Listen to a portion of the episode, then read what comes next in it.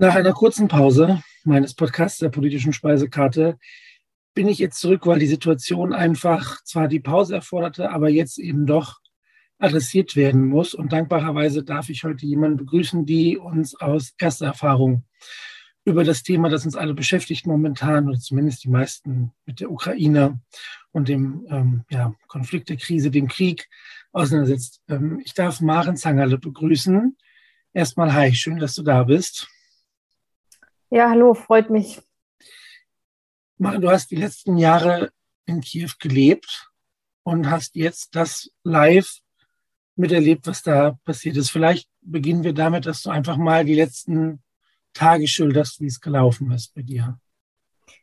Ähm, ja, klar. Also ähm, die letzten Tage, ähm, ja, wenn ich jetzt so denke, es ist jetzt schon übermorgen, es ist schon eine Woche, ich kann es gar nicht glauben. Also es war so, ähm, dass ähm, ja mein Freund und ich eigentlich den Plan auch hatten, ähm, wegzufahren aus Kiew.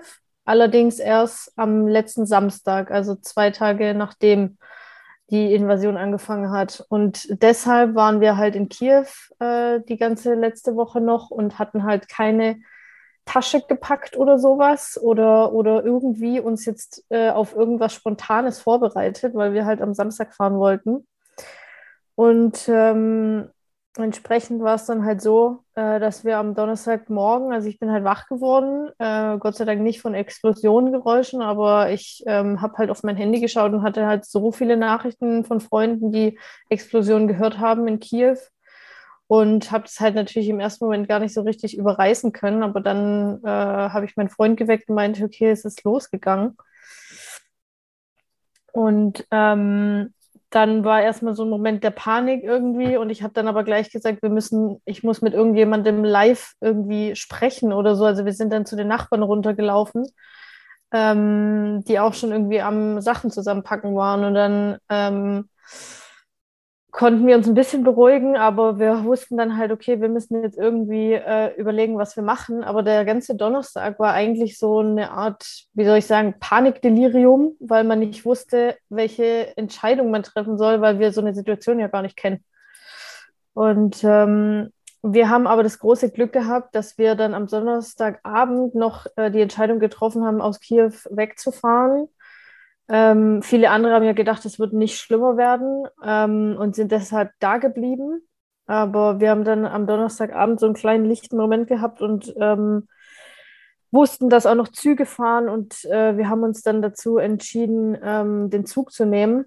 Und ähm, die Nachbarn sind halt geblieben. Die hatten, unsere Nachbarn haben einen Sohn, der im Rollstuhl sitzt. Ähm, für die war das dann natürlich irgendwie schwierig, direkt aufzubrechen.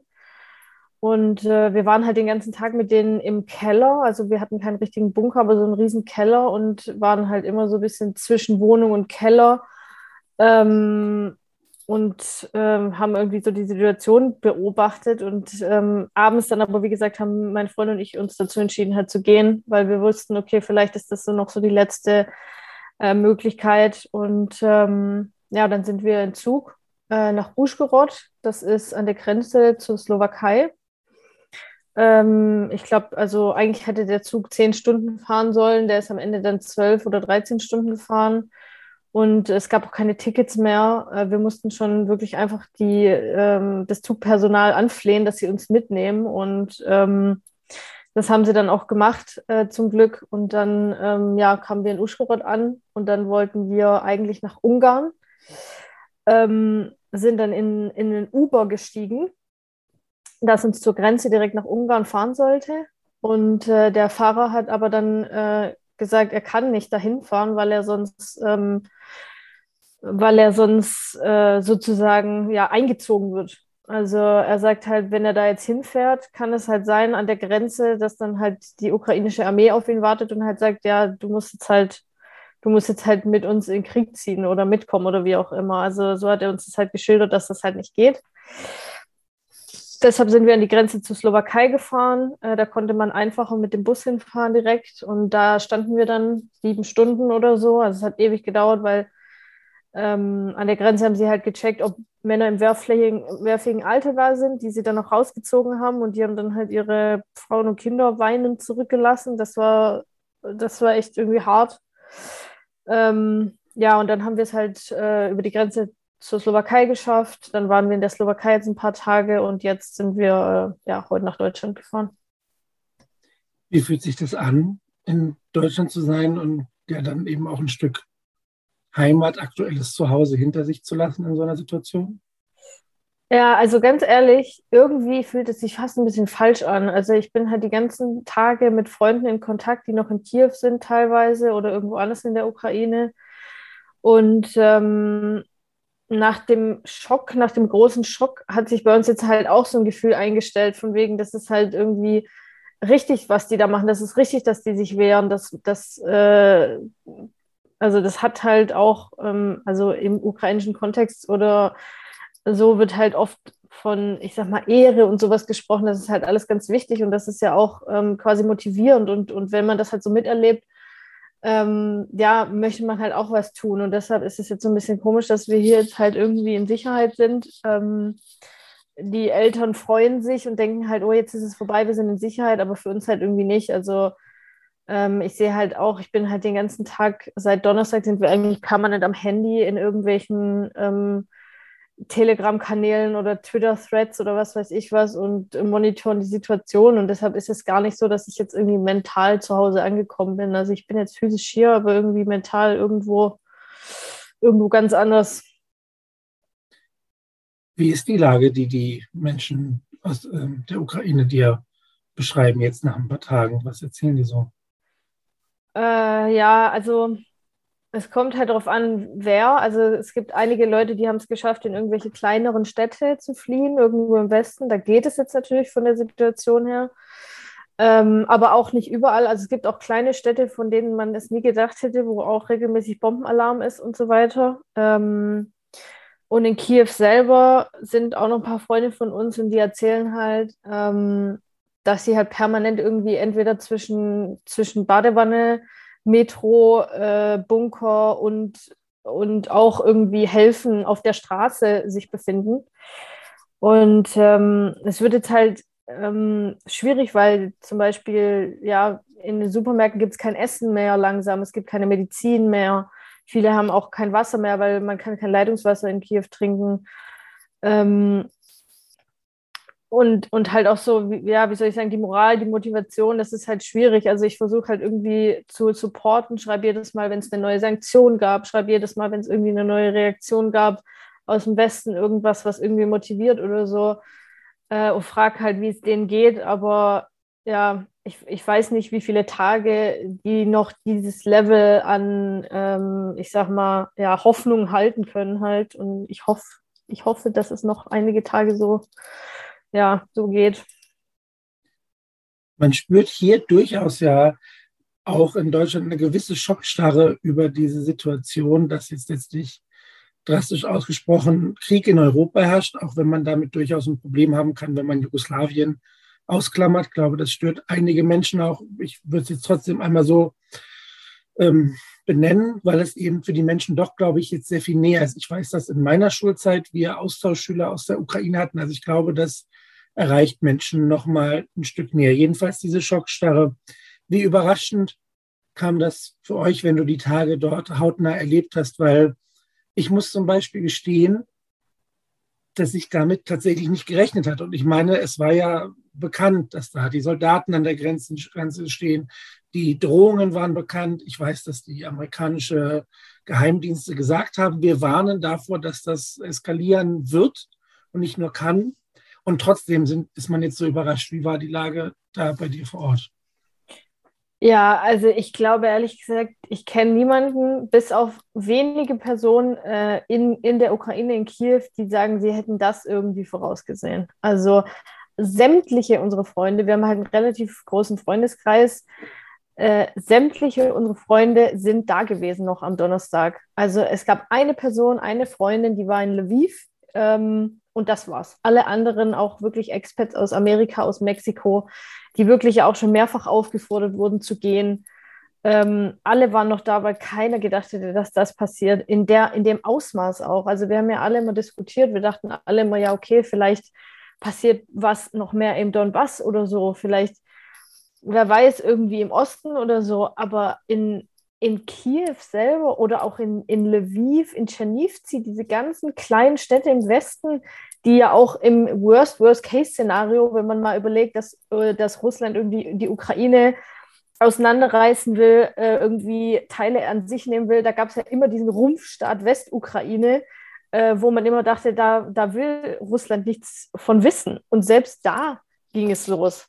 Und ähm, also deshalb, das kam für uns komplett unerwartet. Und also das, was man jetzt halt auch liest, irgendwie über äh, Reaktionen in Russland oder, oder was man halt so weiß, was hinter den Kulissen abgeht, sage ich mal, hat Russland das ja selber auch nicht gedacht. Die dachten halt, die nehmen die Ukraine in 24 Stunden mit ein bisschen Explosion ein. Also es gab Artikel, die schon, die schon vorgeschrieben waren, wo steht, wir haben jetzt äh, heldenhaft irgendwie die Ukraine wieder ähm, weil sie wirklich dachten, sie, sie, sie können da innerhalb von 24 Stunden Regime-Change ähm, äh, über die Bühne bringen und, äh, und das geht alles relativ unblutig, von, unblutig vonstatten und die werden sich nicht wehren. Also so eine Fehlkalkulation, die war ja nicht nur auf unserer Seite, äh, das war ja offensichtlich auf der russischen Seite, hat man sich äh, wirklich verkalkuliert.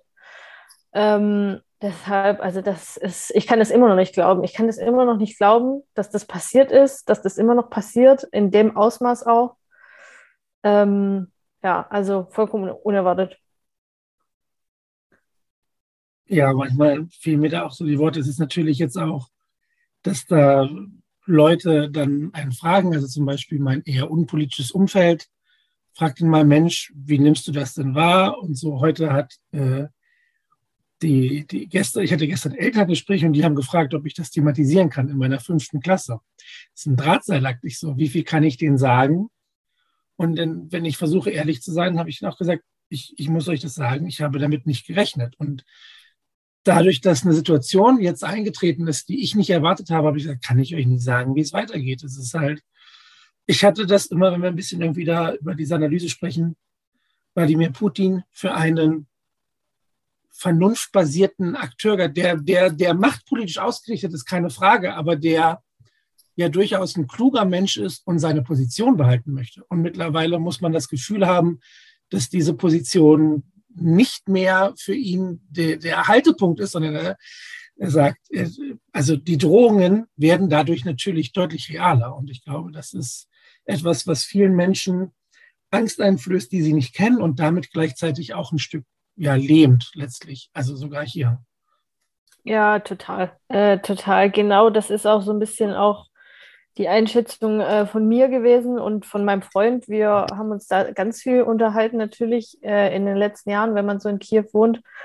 Ähm, redet man da halt schon mehr drüber, auch irgendwie über Russland und so, als jetzt, als jetzt, wenn wir hier gewesen wären oder so. Und ähm, ich hatte es ja auch im Vorgespräch schon mal ähm, ein bisschen angedeutet, dass wir halt schon, glaube ich, auch ein bisschen mehr Verständnis hatten für, für, die, äh, für die Seite von Russland als jetzt viele andere im Westen. Also natürlich ist das alles, was da abging auf, auf der Krim und in, in, in, in der Ostukraine, ähm, das geht einfach nicht und das haben wir auch verurteilt. Aber trotzdem, dass sich irgendwie Russland von der NATO irgendwie gefährdet fühlt, das haben wir halt irgendwie nachvollziehen können.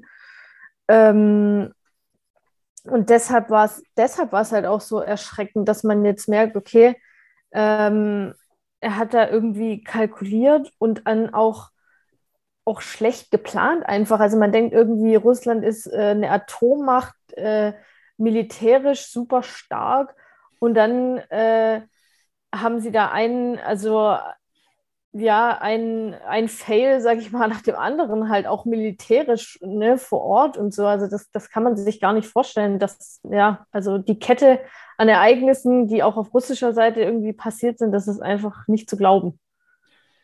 Ich schaue noch mal, ich habe heute erst ein Video gesehen, das war die sozialen Medien, die ja sowieso eine ganz entscheidende Rolle momentan spielen in der, in der Berichterstattung und so weiter.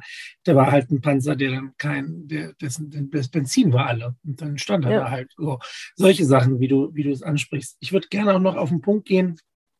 Äh, wie hast du denn den äh, Präsidenten Zelensky wahrgenommen, der ja jetzt dort wahrscheinlich ein Stück weit also heroisiert wird auch und man durchaus Respekt haben sollte vor dem, vor den Handlungen und zum Beispiel, das stört es mich immer, der wird dann halt korrekterweise als Comedian bezeichnet, was vorher seine Entertainer-Karriere war, bevor er das macht. Aber er zeigt ja jetzt, dass er eben eine, eine staatspolitische Seite an sich bringt und letztlich ein Stück weit der Mann ist, den die Ukraine jetzt braucht, der da eben nicht politisches Theater macht. So, aber das ist das, was ich sehe und natürlich ist es auch Inszenierung ein Stück weit, das ist mir klar.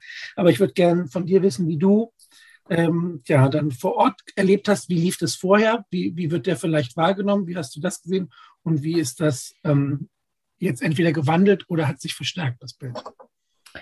Ja, also ich glaube halt, ähm, also es äh, ist auf jeden Fall interessant für uns zu beobachten. Ich bin halt, äh, ich habe relativ viele, ich habe auch in der Ukraine einen Job gehabt äh, bis Anfang des Jahres vor Ort äh, und hatte dementsprechend halt auch viele Kollegen ähm, und viele Freunde, mit denen ich halt auch in den sozialen Netzwerken vernetzt bin und halt sehe, was die teilen und so. Und die teilen auch super viel über Zelensky. Also ich habe da, glaube ich, schon halt ganz guten Einblick, so wie da so die Meinung ist. Und ähm, also nach, der, nach dem Wahlsieg 2019 von Zelensky bis ähm, jetzt bis zur Invasion ist natürlich äh, die Stimmung so ein bisschen abgeflacht für Zelensky. Also da war auch die Zustimmungswerte und so. Also ich glaube, dass die Leute eher so ein bisschen resigniert sind wieder und dachten, ja, ist doch wieder alles das Gleiche und so weiter. Es hat sich nichts verbessert. Es gab auch so eine Kampagne, ähm, ich weiß gar nicht, wann die angefangen hat, aber auf jeden Fall war die letztes Jahr auch noch, also mit Plakaten und so weiter, die hieß quasi übersetzt äh, Restauration. Also Zelensky hatte da dann so den großen Plan, irgendwie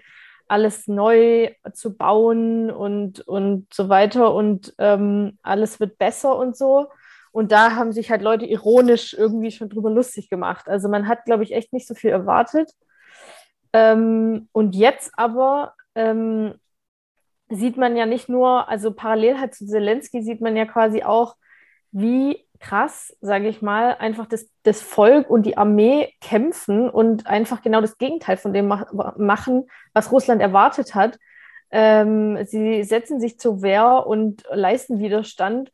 Und da ist, glaube ich, halt Zelensky dann einfach der, der das, ähm, ja, das, der das halt so ein bisschen anführt oder verkörpert oder so. Also es gibt auch ganz oft so Gegenüberstellungen in Bildern auf, in den sozialen Netzwerken, so wie ist Putin, wie ist Zelensky. So, Zelensky, der ist halt mit im, im Graben und, und hat irgendwie da seine Militäruniform an und Putin sitzt nur irgendwie verängstigt im Bunker, im Ural oder wo auch immer. Ähm, mit seinen, also umzingelt von seinen Yes-Men und äh, also so diese Gegenüberstellung. Also das ist auf jeden Fall so, dass, dass Zelensky da extrem, glaube ich, wieder an Zustimmung ähm, gewonnen hat dadurch. Und ich meine, also meiner Meinung nach, vielleicht bin ich da jetzt auch ein bisschen emotional oder so, aber meiner Meinung nach, ich glaube, er macht auch einfach einen guten Job und es ist auch super hart. Ähm, aber ja, ich glaube, also das ist dann auch wieder sowas, wo man dann sieht, okay, da hat Putin halt genau das Gegenteil erreicht. Er wollte halt irgendwie äh, Zelensky loswerden und er hat aber den Mann zu einem Helden gemacht, halt jetzt. Also das äh, ist auch irgendwie einfach, also finde ich so aus meiner Warte auch einfach irgendwie schön zu sehen. Die Ukraine hat jetzt wieder einen Mann an der Spitze, an den sie halt glauben, den sie unterstützen und so, was halt lange Zeit nicht der Fall war. Deshalb, ja, spannend auf jeden Fall.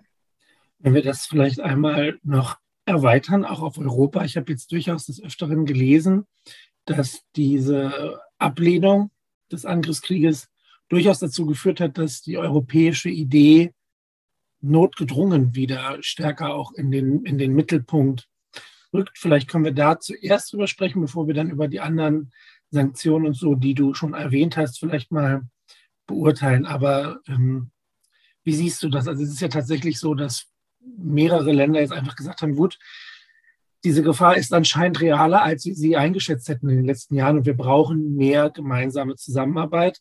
Und ich glaube, dass man wird sehen, wie lange das anhält. Man wird sehen, wie tiefgründig es ist. Aber ich glaube, ich habe zumindest das Gefühl, dass da die europäische Einigkeit zumindest für den Moment deutlich gestärkt ist. Ja, definitiv. Also ich glaube halt, ich meine, so eine Extremsituation wie ein Krieg und dann auch noch sowas unerwartet und so groß.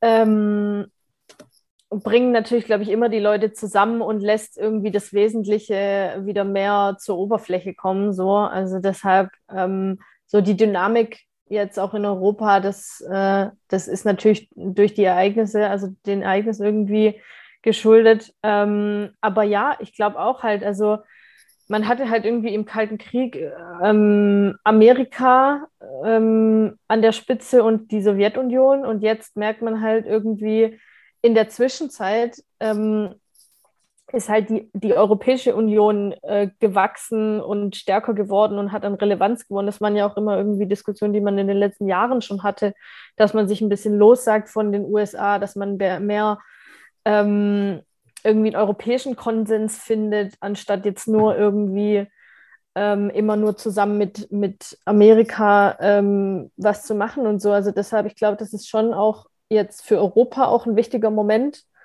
ähm, und gleichzeitig aber auch interessant, äh, dass ja zum Beispiel, man hat ja jetzt irgendwie entschieden, gestern gab es ja Diskussion, dass sich tatsächlich Deutschland an dieses 2-Prozent-Ziel für die NATO-Ausgaben annähern sollte und so weiter und die Bundeswehr mehr ähm, unterstützen sollte, finanziell und so weiter und so fort. Das sind ja alles Diskussionen, die waren ja eher jetzt nicht so geführt worden oder vor allem nicht so supported worden wie jetzt. Also ähm, von daher glaube ich, ist das schon ähm, für Europa ein wichtiger Moment. Ähm, und ich finde es gut, also ich finde es wirklich auch gut, dass man irgendwie, also dass Europa da auch als so eine eigene Macht irgendwie, ähm, also Macht ist immer so negativ konnotiert, aber du weißt, was ich meine, so gesehen wird und sich selber auch so sieht und dass man halt auch merkt, wie viel man halt auch so in der Hand hat. Also klar, viele Sanktionen gehen natürlich auch von, von Amerika aus oder man muss sie koordiniert mit Amerika ähm, beschließen und durchführen, aber auch die, auch die EU hat ja viel Macht und dass man sich halt besinnt, auch wieder auf so alte Sachen, wie du auch sagst, ne, dass man sich auch darauf besinnt, ja, es ist halt nicht obsolet, eine Armee zu haben. Ähm, die EU ist auch nicht obsolet. Äh, ich glaube, das ist schon wichtig. Also von daher, das, ja, das ist vielleicht eine positive Seite, die das Ganze hat das füttert halt auch meine Gedanken, weil ähm, das, was du sagst, wenn wir das erlebt haben, was in den USA passiert ist, um da kurz hinzuschwenken, ich sehe immense Unsicherheit, äh, was die Zukunft dort betrifft, was, was die politische Zukunft dort betrifft. Und ich glaube, stütze da vollkommen dein, deine Schlussfolgerung sein. Die Euro, Europa muss sich, also ich nehme jeden, jede, jeden Staat, mit dem wir zusammenarbeiten können, an, aber Europa muss sich so ja, emanzipieren, pathetisch gesprochen, dass wir eben nicht darauf nur angewiesen sind. Und das hat äh, eine militärische Komponente, die darf man halt nicht verneinen. Ich verstehe Menschen, die kritisieren, dass jetzt plötzlich 100 Milliarden Euro losgelöst werden für die Bundeswehr. Ich verstehe deren Sorgen. Aber wir müssen da zumindest im Moment dran arbeiten und dann eben langfristig Energiewende, das zählt ja auch mit dazu letztlich. Ne? Das ist die Komponente Nord Stream und so weiter. Äh, müssen wir gar nicht so viel drüber, drüber eingehen. Hat halt eine Bedeutung und wir müssen uns da eben drauf einsetzen. Jetzt haben wir schon ein bisschen über diese Sanktionen gesprochen. Wir hatten das auch im Vorgespräch, ich würde es jetzt gerne aber nochmal aufgreifen. Wie ist deine Wahrnehmung von dem, was der allgemein als Westen bezeichnete, wobei ja auch andere Länder durchaus ähm, da mitmachen, vielleicht machen wir es einfach, die weltweiten Sanktionen gegenüber Russland. Wie ist deine erste Wahrnehmung davon? Wie beurteilst du sie jetzt, nachdem, wie du es gesagt hast, fast schon eine Woche vergangen ist? Ja, ähm, ja, lustig, dass du auch sagst weltweit, weil also gerade hatten wir jetzt irgendwie von so Europa, es gibt irgendwie so die Machtzentren Europa, USA ähm, und halt Russland oder den Osten oder wie auch immer. Aber was jetzt Sanktionen angeht, da ist es dann eher so, dass halt der Westen insgesamt zusammensteht oder vielleicht sogar nicht nur der Westen, sondern äh, andere Teile der Welt. Also jetzt auch, ähm, also teilweise ja auch Südostasien, Singapur und so, die haben ja auch teilweise dann bei Sanktionen mitgemacht und so. Ähm, ja, auch da ähm, war seit dem letzten Donnerstag viel Dynamik drin. Also ich habe halt gleich am Anfang äh, so ein bisschen, also die politischen Forderungen, die auch äh, Ukrainer gleichgestellt haben, habe ich halt natürlich auch mitbekommen. An mich wurden irgendwelche Petitionen rangetragen, also und nicht nur zuerst aus Deutschland äh, oder von Freunden und Bekannten, die ich in Deutschland habe, die auch politisch äh, aktiv sind, sondern tatsächlich eher erst von den Ukrainern direkte politische Forderungen, die halt aus der Sicht der Ukraine relativ langsam, schleppend und mit Widerstand umgesetzt wurden. Also bis dann mal das klar war, halt mit dem SWIFT-Ausschluss und so weiter und so fort. Ähm, hat halt einen Moment gedauert, ähm, aber ich bin mir halt auch bewusst darüber, dass solche Entscheidungen natürlich auch irgendwie im Konsens gefällt werden müssen. Und ähm, deshalb sind wir jetzt alle froh, dass wir das geschafft haben.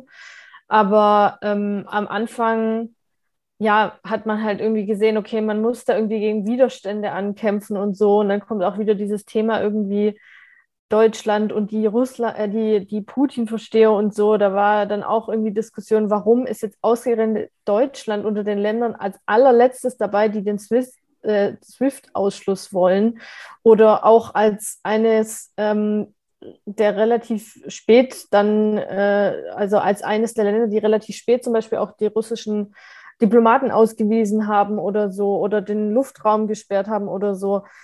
Ähm, das hat man schon mitbekommen, auf jeden Fall, auch in der Ukraine, dass das eine Weile gedauert hat. Es wurde wirklich auch den ganzen Freitag, Samstag dann immer wieder, haben meine ukrainischen Freunde mir gesagt, so ja, wir haben das jetzt gelesen, das ist jetzt nur noch Ungarn und Deutschland, am Ende war es nur noch Deutschland und so. Das ist halt, das hat man schon gesehen, aber nichtsdestotrotz ähm, bin ich echt erstaunt, was jetzt äh, abging in den letzten Tagen. Also mir selber fallen dann manchmal schon gar keine Dinge mehr ein, die man noch sanktionieren könnte und dann kommt doch wieder irgendwas. Also es ist ja wirklich so viel passiert.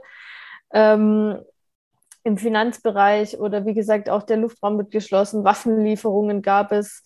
Äh, die ganzen Unternehmen ähm, erheben Sanktionen und so weiter und so fort. Jetzt heute habe ich auch gelesen, eine Überlegung, ich weiß natürlich nicht, wie, wie, ob das im Rahmen des Möglichen liegt, aber eine Überlegung, dass man äh, die Cloud-Services aussetzt für, für Russland. Und dann ist natürlich, also dann wird es halt, glaube ich, schwierig. Und deshalb, ähm, der Support wird auf jeden Fall gesehen. Und mal, also so die Ukrainer, die wir kennen, die sehen auch, dass alle anderen Länder auch Demonstrationen machen und äh, zur Ukraine stehen. Das wird auch gesehen und dann dafür sind sie auch dankbar. Ähm, aber sie sehen halt auch, dass sie die Hilfe auch brauchen. Also weil sie mich dann zum Beispiel auch fragen, ob ich dann was teilen kann, ob ich irgendwie äh, mit Leuten sprechen kann oder so, weil sie halt selber manchmal so ein bisschen Ohnmachtsgefühl haben und halt nicht wissen, ob das, was sie raustragen in die Welt an Forderungen, ob das überhaupt irgendwo ankommt.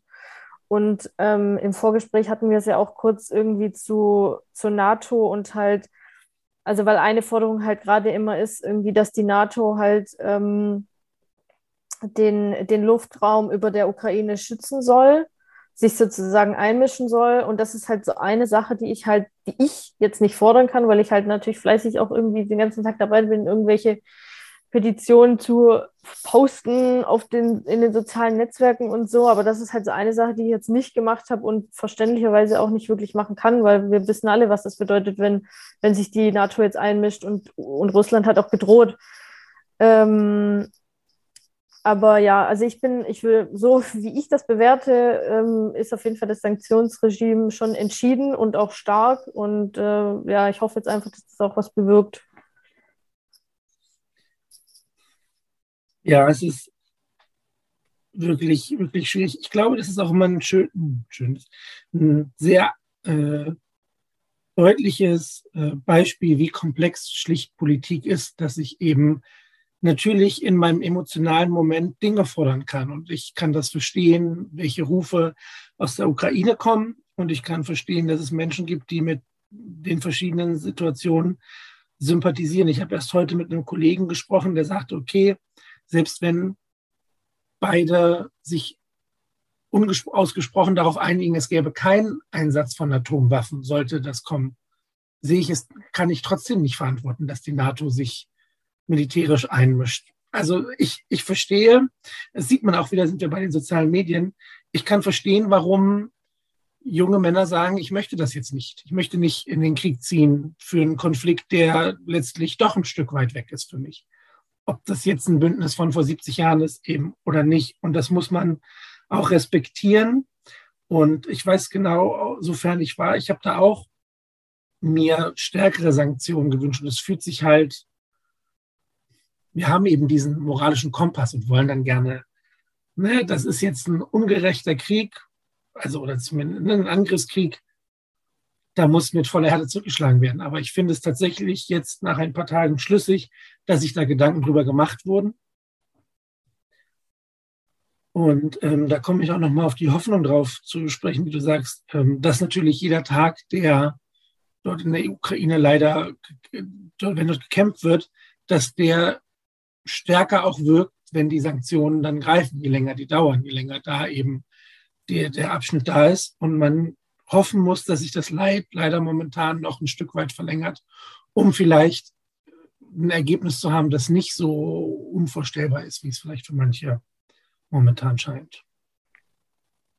Ja, total. Also ich äh, da vielleicht noch kurz dazu. Also ich habe die letzten Tage halt komplett, wie gesagt, irgendwie äh, vorm Handy gehangen und ähm, habe jetzt aber irgendwie so ein bisschen gemerkt, okay, ähm, es gibt sehr viele Ereignisse und man kann sich dann auch so ein bisschen ablenken lassen von den kleinen Ereignissen, die es gibt, sei es irgendwie, was konkret jetzt passiert in der Ukraine, in welcher Stadt gibt es jetzt eine, eine, Explosion, in welcher Stadt äh, wird bombardiert, als auch Sanktionen, kleine und große. Also du hast ja, du kannst ja deinen ganzen Feed füllen mit diesen, mit diesen Ereignissen, aber man muss dann irgendwie auch mal überlegen, okay, wie kann es jetzt weitergehen? Also anscheinend ist es ja so, dass Russland ähm, dadurch, dass sie sich halt so, da, dadurch, dass sie halt so viel kalkuliert haben, quasi jetzt nicht ähm, mit den besten Soldaten äh, da reingegangen ist und auch nicht mit dem krassesten Kriegsgerät. Und die Leute sagen halt auch, das liegt daran, dass die Ukraine das Brudervolk ist, in Anführungsstrichen. Ähm, dass da die Russen natürlich nicht ähm, nicht so hart sind, wie sie sein könnten. Aber das ist halt die Frage dann, ähm, wie es weitergeht. Also äh, ich hatte dann heute halt so einen kurzen Moment, wo ich dachte, okay, ich habe jetzt die ganzen Tage diese, diese Ereignisse gelesen, die halt passieren, ohne irgendwie drüber nachzudenken, okay, wie kann es jetzt weitergehen? Was könnte da das Ende sein? Oder halt auch noch die größere Eskalation und so. Deshalb ähm, ist jetzt gerade momentan mein also mein Status derzeit eher einfach die Hoffnung oder also die Angst, dass noch Schlimmeres passiert oder einfach die Hoffnung, dass es nicht noch schlimmer wird und man irgendwie zu, zu irgendwelchen Ergebnissen kommt. Ich habe gelesen, dass äh, Präsident Zelensky gefordert hat, dass man quasi als Dankeschön ein Stück weit die Ukraine jetzt in die Europäische Union stattdessen aufnehmen sollte für, als, als Belohnung, irgendwie Unterstützung. Das ist halt die nächste Frage. Ich verstehe diese Forderung danach, ob das deeskalierend wirkt in diesem Konflikt. Also wenn wir jetzt darüber sprechen, dass wir uns eigentlich ein, ein stärkeres, geeintes Europa wünschen, das sich unabhängiger aufstellt, ob es dann weniger bedrohlich wirkt für andere Länder, wenn die Ukraine dem beitritt, da sind wir beim nächsten Punkt. Also ne, das ist halt, Politik ist schon so ein schwieriges Ding. Ne? Also. Ja, das stimmt. Ja, gut, aber ich meine, ich glaube, damit darf man jetzt auch nicht NATO und EU gleichsetzen, auch wenn vielleicht Russland das versteht als den ersten Schritt. Äh, der erste Schritt ist irgendwie die NATO, äh, die EU-Mitgliedschaft, der zweite ist dann die NATO-Mitgliedschaft. Aber ja, klar, also man kann jetzt halt eskalieren. Ähm, provozieren, wie auch immer. Ich meine, wir wissen ja auch, dass jetzt die EU-Mitgliedschaft wahrscheinlich nicht morgen äh, eintritt. Ähm, aber ja, man muss, glaube ich, eher äh, also an was Mittelfristiges denken oder an, an, eine kurzfristige Lösung, als anstatt irgendwie eine Mitgliedschaft in einem, in einem, in einem politischen Bündnis oder so. Ich glaube, man muss eher überlegen, welche Verhandlungen, wie können Verhandlungen jetzt konkret aussehen in den nächsten Tagen wir werden das erleben. Ich würde zum Abschluss irgendwie nochmal einfach formulieren wollen, dass es, also zwei Dinge. Erstens, dass es okay ist, auch mal sich nicht damit auseinanderzusetzen. Du hast ja auch schon gesagt, ne, also so, so nah ich da dran sein muss und wir uns eben damit auseinandersetzen. Es ist auch für jeden okay, Pause davon zu haben und irgendwie jetzt nicht sich völlig aufzugeben in dieser, dieser Trostlosigkeit, die so deprimierend ist und, und so schlimm. Und das Zweite, dass es eben aber gleichzeitig notwendig ist, sich damit auseinanderzusetzen und dass wir ähm, im Großen, politisch und im Kleinen letztlich, ich habe so viele tolle Geschichten gehört von Menschen, die Flüchtlinge aufnehmen, Vertriebene und, und da kleinste Care Packages und die Nachrichten teilen und von eben sozialen Netzwerken versuchen, das irgendwie zu verbreiten. Ich glaube, dass man versuchen muss, das zu respektieren, wie dramatisch die Situation ist und gleichzeitig irgendwie trotzdem einen positiven Spin nicht zu haben, aber eben die Hoffnung nicht aufzugeben und irgendwie das zu tun, was wir können. Und das war jetzt mein Versuch und ich bin dir unendlich dankbar, dass du dir die Zeit genommen hast, über dieses persönliche, eben durchaus traumatisierende, dramatische Erlebnis zu sprechen. Und ähm, ja, du kannst gerne, also Dankeschön dafür und du hast gerne natürlich das letzte Wort. Ja, vielen Dank auch an dich. Ähm, ja, nochmal für die Möglichkeit. Ich finde es halt wichtig, darüber zu sprechen. Ähm, das ist auch genau mein, äh, mein Ziel oder meine Aufgabe, die ich gerade sehe für mich. Also du sagst, ja klar, man muss sich auch mal eine Pause gönnen. Meine Pause ist gerade, dass ich ab und zu mal zwischendurch arbeite und dann einfach nicht so dran denke und dann mal irgendwie eine Stunde nicht auf Telegram gucke oder so. Aber andererseits habe ich irgendwie auch, ähm, also was das angeht, so eine gewisse Klarheit gerade in mir, dass ich weiß, äh, was kann ich tun, was muss ich tun, muss ich überhaupt was tun oder nicht. Äh, das ist eigentlich, also steht für mich gerade außer Frage, weil ich halt noch in Kontakt stehe, auch mit Leuten, die noch in Kiew sind oder auf der Flucht oder so. Ähm, deshalb gibt es einfach gerade so Dinge, an denen ich nicht vorbeikomme und die ich halt tagtäglich mache. Und dazu gehört auch halt, ähm, ja, quasi vocal zu sein, auch in den sozialen Netzwerken und irgendwie weiterhin darüber irgendwie zu, äh, zu informieren, was passiert und das halt auch weiterhin was in, passiert, weil wir kennen alle auch so eine Medien, ähm, so eine Entwicklung äh, von Themen in den Medien, dass halt irgendwann der Zeitpunkt kommt, wo sich die Leute abwenden. Und äh, das ist auch vollkommen normal. Das, das war, ging mir auch in der Vergangenheit so, aber ähm, da, dem versuche ich halt gerade irgendwie, da versuche ich gerade so ein bisschen entgegenzuwirken und deshalb ähm, ja, bin ich so ein bisschen froh, dass es bei mir gerade so ganz klar ist, okay, was mache ich jetzt halt? Ich funktioniere jetzt halt, ich, ich mache meine Arbeit und gleichzeitig versuche ich halt irgendwie den Leuten in der Ukraine so ein bisschen beizustehen und ähm, ja, genau. Ja, vielen Dank auf jeden Fall. Und ähm, ja, ich würde auch mit dir und dann entsprechend vielleicht mit deinem Netzwerk vielleicht noch ein paar Links auch teilen ähm, mit Initiativen, Spenden und so weiter. Die schickst du mir, ich setze die ja. in die Show Notes rein. Und äh, ich freue mich, wenn wir in ein paar Wochen uns wieder austauschen, wie, sich, wie es sich entwickelt hat, wie es aussieht, was du berichten kannst, okay? Sehr gerne. Dankeschön.